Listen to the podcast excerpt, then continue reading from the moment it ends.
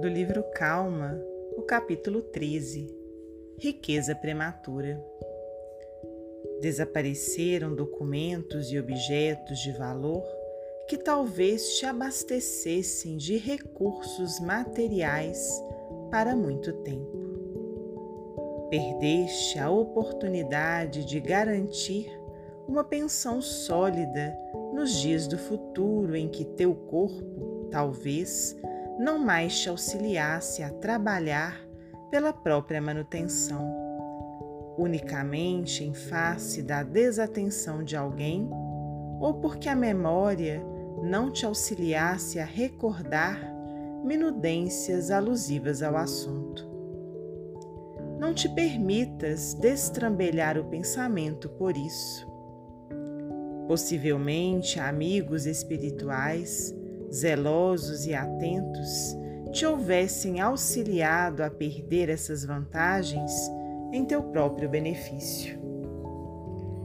Indaga de ti se estarias efetivamente em condições de trabalhar caso estivesses com a vida escorada no dinheiro excessivo.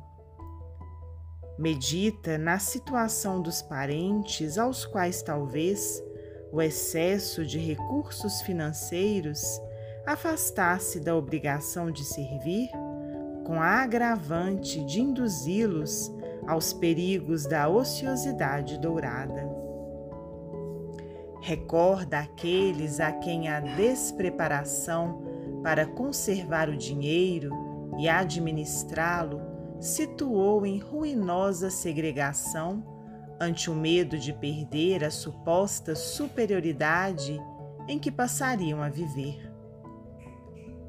Pensa nos avanços indébitos da inveja e do despeito sobre os teus dias, por parte daqueles que ainda não aprenderam a respeitar a vida dos semelhantes, caso mantivesses a fortuna fora da circulação e do trabalho sem utilidade para ninguém. Lembra as discórdias e demandas de testamentos inventários, promovidos por teus próprios descendentes, na hipótese da tua morte inesperada, ante os bens materiais que, porventura, deixasse sem justa e proveitosa destinação.